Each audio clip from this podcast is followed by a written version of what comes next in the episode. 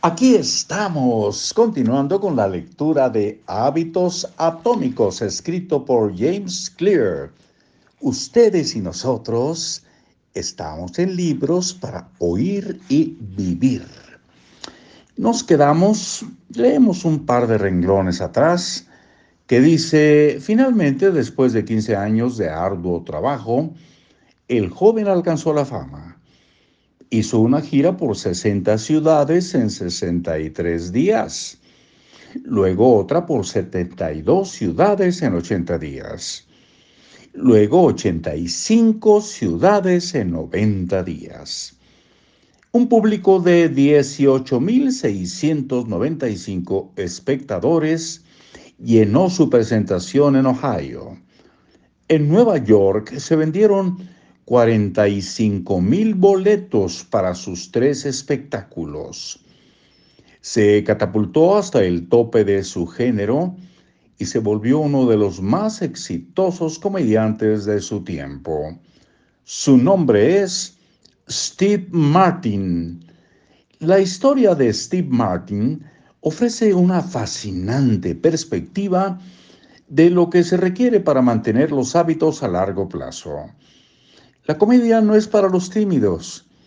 Es difícil imaginar una situación que causara temor a más personas que actuar solo en un escenario y fallar en hacer reír al público. Y, sin embargo, Martin enfrentó este miedo cada semana durante 18 años. En sus propias palabras, Pasé 10 años aprendiendo, cuatro años refinando y cuatro años de éxito salvaje. ¿Por qué la gente como Martin se mantiene firme en sus hábitos? Ya sea que practique sus chistes o dibuje historietas o toque la guitarra.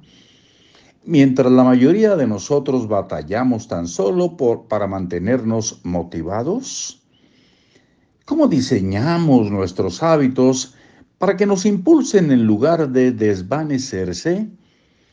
Los científicos han venido estudiando estas preguntas por varios años, mientras todavía hay mucho que aprender.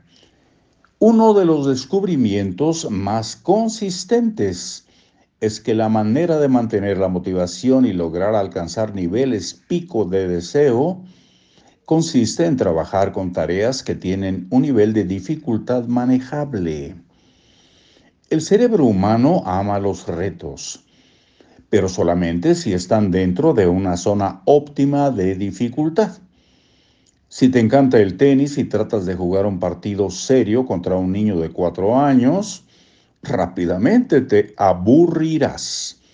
Sería demasiado sencillo.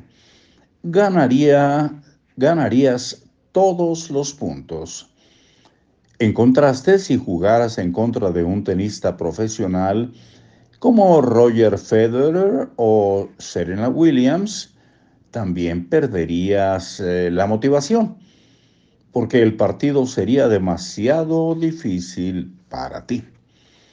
Ahora imagina jugar tenis contra alguien que es tu igual Conforme el juego avanza, tú ganas algunos puntos y pierdes otros. Tienes una buena oportunidad para ganar, pero solamente si te esfuerzas realmente. Te enfocas en algo específico, las distracciones se desvanecen y te encuentras a ti mismo completamente comprometido en la tarea que estás realizando. Este es un reto que tiene un nivel de dificultad manejable y que es un ejemplo de la regla de risitos de oro. Hasta risitos de oro lo dejamos por hoy y nos oímos muy pronto. Hasta luego.